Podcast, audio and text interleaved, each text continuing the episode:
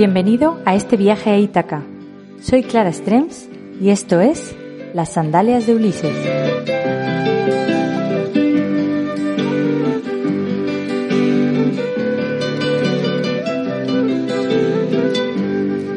En otoño hay una fiesta que destaca por encima de las demás. Estamos hablando de cementerios, calabazas, bueno, la festividad de todos los santos y también en algunos sitios la festividad de Halloween. Pero, ¿sabías que todos los santos no se celebran en todo el mundo en la misma fecha? En el programa de hoy va a ser un poquito diferente y te voy a llevar a descubrir qué es lo que se celebra realmente el Día de, los, de Todos los Santos, dónde y cómo, porque no se celebran todas las partes del mundo de la misma forma y en algunas se vive con mucha más intensidad que otras. Así que en el programa de hoy te voy a llevar a descubrir las tradiciones del Día de Todos los Santos, tanto en España como en otras partes del mundo. Bienvenidos al programa de hoy que va a ser un poquito especial.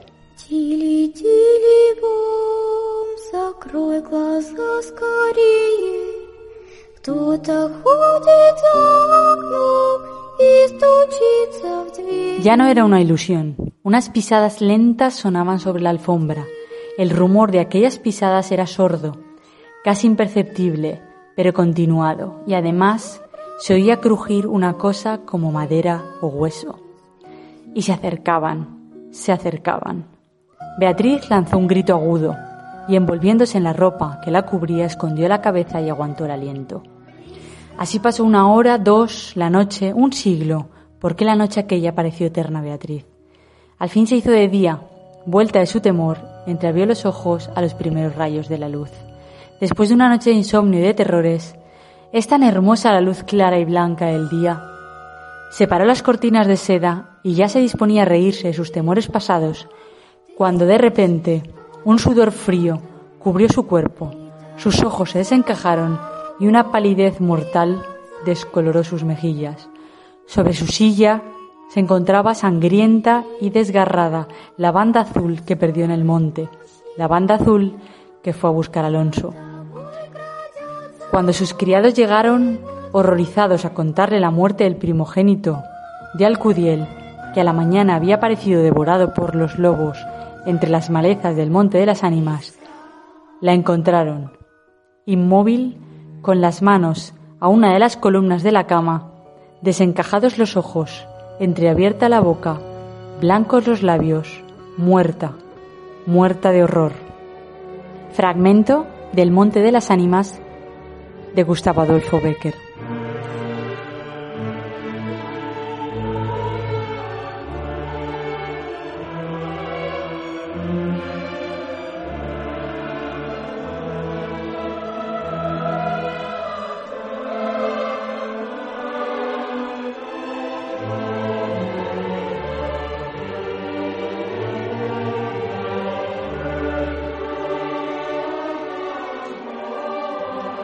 Yo soy una fan declarada de los cementerios. Me gusta muchísimo. Además, existe una corriente de necroturismo bastante importante y hay una ruta europea de cementerios.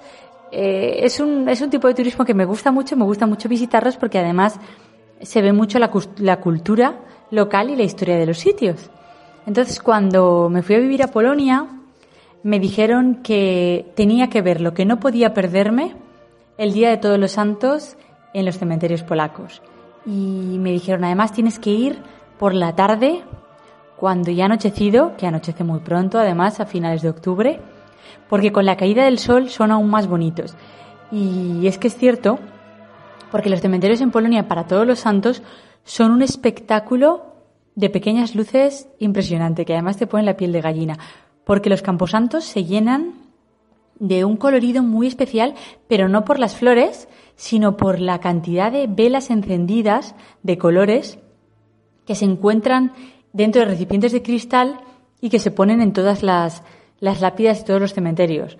Llega incluso a parecer que hay algunas tumbas que están optando algún concurso, porque están llenísimas de luces. Estamos hablando como una pequeña eh, lápida que tiene 6 o 7, 8, hasta 12 pequeñas velas y todas encendidas. Así que por la noche cuando cae el sol, pasas cerca de los cementerios eh, polacos, que además la mayoría no tienen muros altos, sino que tienen vallas o pequeñas zanjas de hierro, entonces se ve perfectamente desde el exterior, totalmente prácticamente en la oscuridad, llamas encendidas que además eh, se mueven con el viento. Así que no apto para personas que tengan un poco de miedo, pero es muy bonito el espectáculo y muy distinto porque, claro, en todas partes del mundo no se vive la festividad de todos los santos de la misma forma. Es muy curioso, además, lo distinta que es la conexión con la muerte dependiendo del país en el que nos encontremos y la cultura en la que estemos.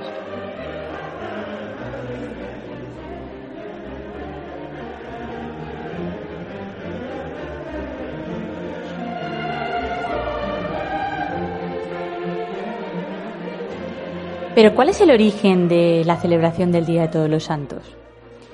Nos tenemos que remontar a la iglesia primitiva, a los primeros años de los martirios. En aquella época era tal el número de mártires que no se podía separar un día para cada uno y asignárselo. Así que por ese motivo la iglesia señaló un día en honor a todos. Con los siglos, esa festividad en honor a todos los santos se fue celebrando en fechas muy distintas. Pero fue ya en el siglo VIII cuando el Papa Gregorio III consagró una capilla en la Basílica de San Pedro y fijó el aniversario para el 1 de noviembre. Pero el Día de Todos los Santos no se celebra en todos los sitios el mismo día. Incluso dentro de la, de la religión cristiana tampoco. Se celebra el 1 de noviembre por los miembros de la Iglesia Católica de rito latino, pero en la Iglesia Ortodoxa se celebra el primer domingo de Pentecostés.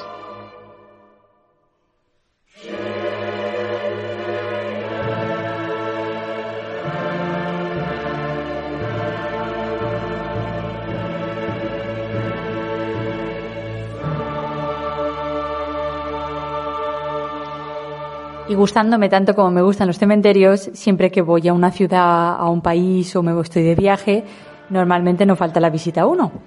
Entonces me llama bastante la atención, por ejemplo, el otro día fui al Cementerio General de Valencia, que es uno de mis sitios favoritos de la ciudad, y me paré a observar que había muy pocos lugares en los que sentarse, por ejemplo, frente a los panteones, en comparación con otros países de Europa. Por ejemplo, en Europa del Este es muy común que enfrente de, los, de cada uno de los panteones haya bancos para sentarse. Incluso he llegado a ver en la zona de las montañas ucranianas bancos, mesas y gente comiendo, porque es una especie de cementerio al aire libre, estamos hablando de dentro de las montañas, entonces es cementerio al exterior totalmente, no tiene ni vallado, pero una, una mesa de madera y una silla, y era el sábado por la tarde y después de la misa o antes de la misa la gente sentándose a comer tranquilamente cerca de sus familiares. Está como mucho más normalizado. Eso sería, yo creo que en España sería mucho más difícil de ver. Entonces es curioso esas cosas. Yo me fijo mucho en el tema de los bancos y además de limpiar las, las lápidas y los panteones, hay mucha gente que se sienta allí tranquilamente o a, o a conversar con sus seres queridos o de una forma más próxima. Y en nuestros cementerios es bastante difícil encontrar este tipo de sitios en los que sentarse para conversar. También es verdad que con los nichos no hay tanta posibilidad, pero bueno, siguen habiendo muchos cementerios, eh, sobre todo en poblaciones más pequeñas, en los que sí que se entierra la gente en el suelo. De hecho, el concepto de nicho, eh, cuando yo estaba en Polonia lo intentaba explicar y no, no, lo no lo entendían, porque claro, ellos están acostumbrados a enterrar a la gente en el suelo porque tienen bastante más espacio y el tema de nichos en la pared era muy difícil de, entender. Entonces, claro, al final hay mucha cultura eh, alrededor de la muerte. Y entonces esto es lo que te voy a descubrir un poquito también en este programa, pero todo lo que alcanza, no solo en relación a los cementerios. Porque, ¿cómo se celebra en España el Día de Todos los Santos? En España principalmente se celebra visitando cementerios y a nuestros familiares difuntos. Eh, los camposantos, además de llenarse de gente y de visitas, se llenan también de flores frescas. Pero además de cementerios y flores, en España hay muchas otras tradiciones para estas fechas. Entre ellas, como no, la gastronomía, porque todos los santos tienen también sus dulces tradicionales. Por ejemplo, los huesos de santo. ¿Y por qué se llaman huesos de santo? No tiene forma de hueso. es que estos dulces hechos de masa de mazapán se llaman así porque después de cocinarlos cogen un color muy parecido al de los huesos y en su interior están rellenos de, yema de huevo. Es un dulce típico de la zona de Castilla y León y del centro de España, aunque en estas fechas es posible encontrarlo en muchos otros sitios y prácticamente en todos los supermercados también, aunque por supuesto los de horno siempre están mucho mejor. Luego hay otro dulce que son los panellets. Son dulces hechos a base de mazapán y cubiertos con piñones y son típicos en los días previos a la Noche de Todos los Santos en Cataluña y se suele además acompañar con vino moscatel. ¿Qué más dulces tenemos? Tenemos también los buñuelos de viento. Estos dulces están elaborados con masa de harina de trigo de manteca y huevos y tiene una forma de bola que en su interior no tiene nada, rellenos de aire, de ahí los buñuelos de viento, pero pueden rellenarse también de nata o de crema pastelera y se pueden encontrar en todas sus versiones en las pastelerías, aunque se cree que su origen fue para celebrar el Hanukkah por parte de los judíos sefardíes. Y otro no tan dulce, pero sí otro producto muy característico de esas épocas son las castañas. De hecho, la castañada es una fiesta muy popular que se celebra en Cataluña para el Día de Todos los Santos. Y más allá de esta celebración, las castañeras son una de las imágenes más otoñales que podemos encontrar, aunque cada vez menos en nuestras calles, pero yo la verdad es que lo recuerdo mucho de mi infancia. En otoño siempre una castañera en la calle.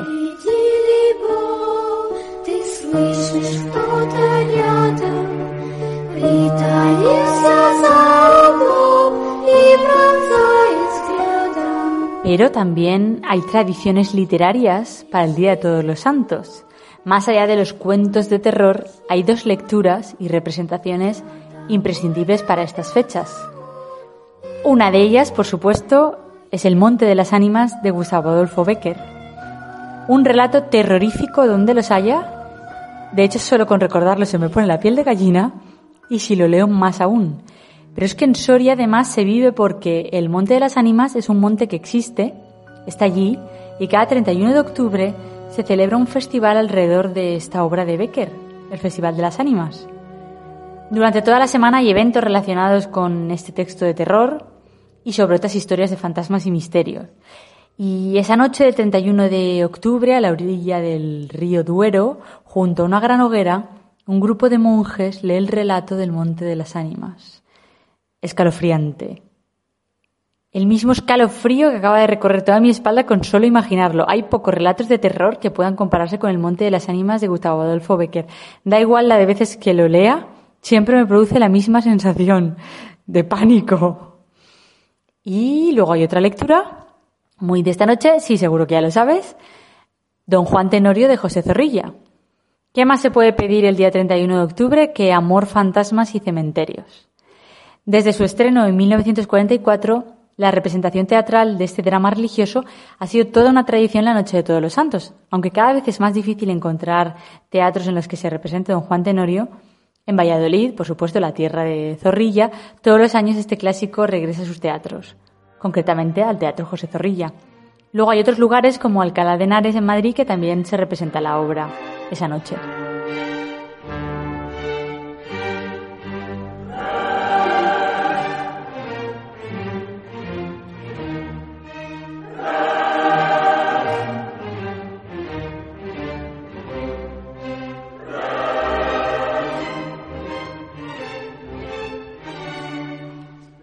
Pero en algunos rincones de España hay una tradición mucho, mucho más antigua. Es el Samhain en Galicia. Mucho antes de que aparecieran en nuestro imaginario las calaveras y las calabazas de sonrisa terrorífica, en los pueblos de Galicia ya se representaban estas imágenes. La fiesta de Samhain es de origen celta y en ella se celebra la conexión con los espíritus de los muertos mucho antes de que el cristianismo celebrara el Día de Todos los Santos. Se creía que la puerta entre los dos mundos se abría y los espíritus campaban a sus anchas en los pueblos. De hecho, a día de hoy, en algunos lugares de Galicia en los que se celebra, aún se recomienda no salir del pueblo y no salir de casa esa noche por ese mismo motivo. Y de la mano de esos pueblos celtas, principalmente irlandeses, el Samhain llegó a Estados Unidos, siendo el origen de la actual fiesta de Halloween, que se acabó mezclando con el Día de Todos los Santos, produciendo el sincretismo religioso, que se da también en otras partes de América Latina para estas fechas. Así que podríamos decir sin miedo a equivocarnos que las tradiciones de Halloween, tal y como las conocemos hoy en día, tienen su origen en una de las fiestas más espirituales y antiguas de Galicia. Y además, el Halloween no es un invento del siglo, del siglo XX. Esto es mucho más antiguo y al final el sincretismo religioso ha pasado durante siglos y seguirá pasando. Desde el antiguo Egipto hasta el Imperio Romano, la mezcla de culturas han ido absorbiendo unas a otras y se acaban asimilando. Al final pasa mucho, sobre todo en las tradiciones religiosas. Y, por supuesto, una de las fiestas en las que más prevalece este sincretismo religioso es la relacionada con los muertos, especialmente en América Latina.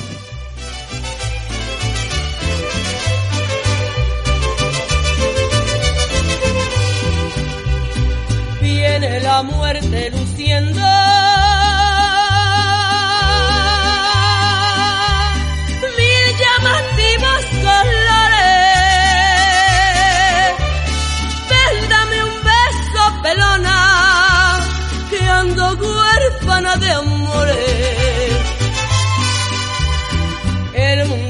En América Latina, antes de la llegada de los españoles, las poblaciones indígenas celebraban la muerte de sus seres queridos en una fiesta que además solía coincidir con el final del ciclo agrícola del maíz.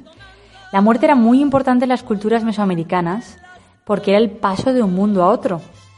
Y si pensamos en el Día de Todos los Santos y en la muerte, el primer sitio que viene a la cabeza, por supuesto, es México, el Día de los Muertos de México es una de sus fiestas más importantes. De hecho, este país tiene una relación con la muerte única en el mundo. Ninguna otra cultura lo vive de una forma tan intensa y tiene una relación tan estrecha con ella. Se remonta además a más de 3.000 años de antigüedad. La celebración del Día de los Muertos en México tiene lugar el 1 y el 2 de noviembre. En algunas zonas del país se llega incluso a pasar la noche junto a los panteones en los cementerios. Y además para esos días se preparan altares de varios niveles con ofrendas a los muertos, con imágenes de los difuntos, velas encendidas, frutas, comida y bebida. Eh, la misma comida que les gustaba a los seres queridos que ya no están. Además de, por supuesto, el pan de muerto y las flores de cempasúchil. Y tampoco, por supuesto, pueden faltar las velas para que su luz guíe a los difuntos en el camino de regreso a casa. Pero seguro que te viene a la cabeza un elemento iconográfico muy característico y son las Catrinas. Así es como Diego Rivera bautizó a las famosas calaveras que en su origen constituían una crítica de la alta sociedad de los años 20. Estas mujeres caracterizadas con su ropa elegante y su enorme sombrero. Bueno, estas mujeres calaveras, claro.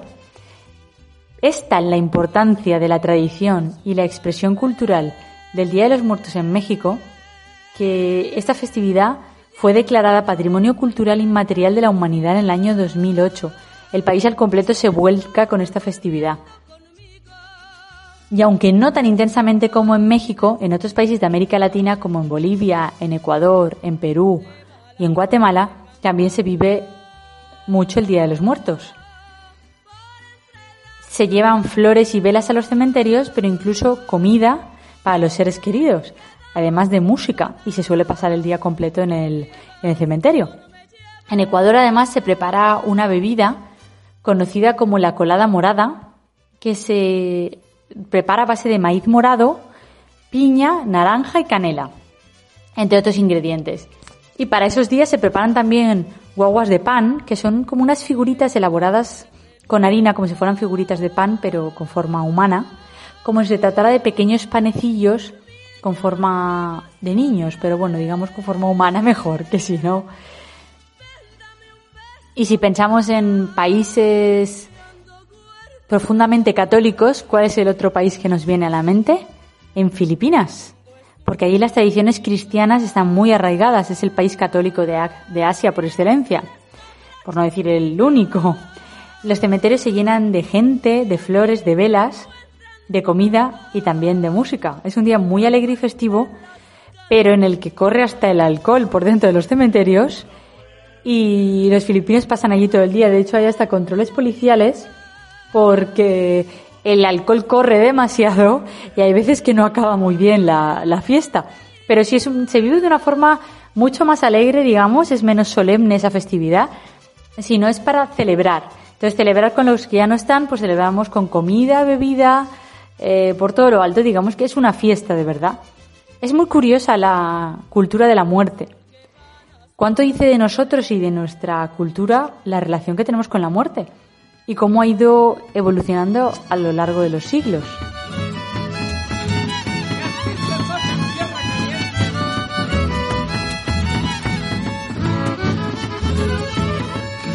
Mucho cuidado, señores, porque la muerte anda lista.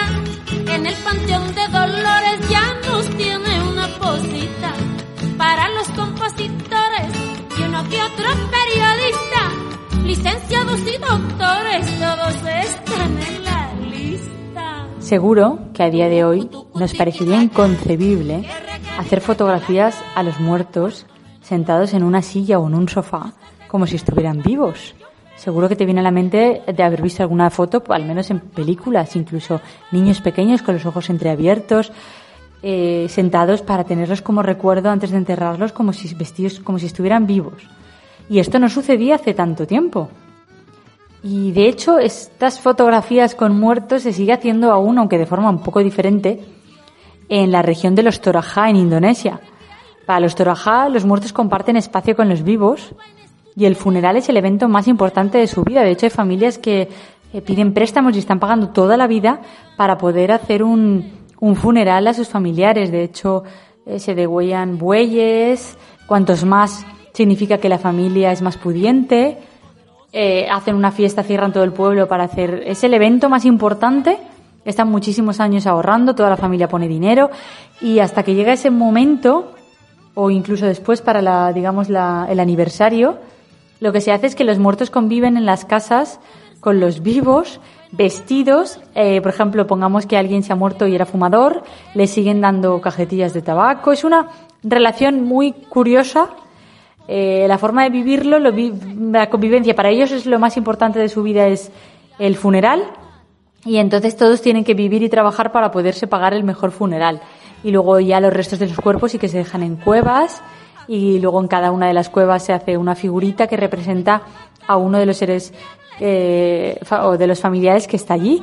Pero si se busca una cultura que tenga una relación muy, muy extraña, además, bueno, muy extraña para nosotros porque al final esto es cultural, para ellos es lo más normal del mundo, entonces al final la relación con la muerte no se puede decir que sea extraña en un sitio o en otro, sino que al final estamos eh, proyectando nuestra propia cultura. Entonces, no podemos decir que algo sea extraño, sino que nosotros lo vivimos de forma diferente. Porque así ellos lo viven desde que- son niños, conviven con los cuerpos, los sientan a comer en la mesa. Es muy, tienen una habitación reservada para ellos. Para nosotros nos resultaría probablemente chocante, para ellos es lo más normal del mundo. Entonces esto es un poco el reflejo y por eso a mí me parece tan, tan interesante la forma en la que se celebra, porque al final dice mucho de la cultura, en a lo mejor en la gastronomía sí que se ve la cultura, pero donde realmente se ve la trascendencia que tiene para cada uno lo que es el más allá, o si se cruza o no, si se cree que hay vida después de la muerte, es un poco con las formas de celebrar estas fechas sea con velas o con flores, o en el más absoluto de los silencios, o con música, con espiritualidad, o con recogimiento, o con jolgorio y alegría, son múltiples y muy variadas las formas en las que se celebra el Día de Todos los Santos en el mundo. Pero sin duda se trate de la cultura de que se trate, la muerte, como parte ineludible de la vida, siempre se celebra de un modo o de otro, ya que es lo único de lo que no se escapa nadie.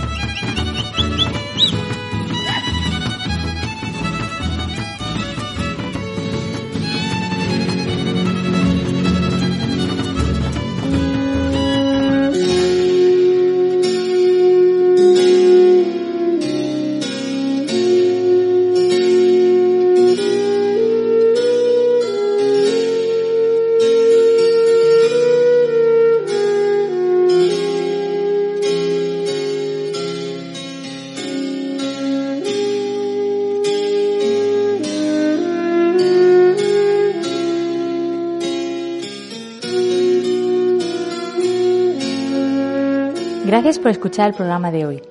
Soy Clara Strems y esto es Las Sandales de Ulises.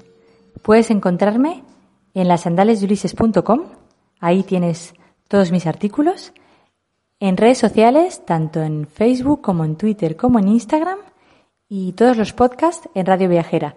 Te invito a que compartas tanto los podcasts como los artículos y le des me gusta. Nos vemos en el próximo programa.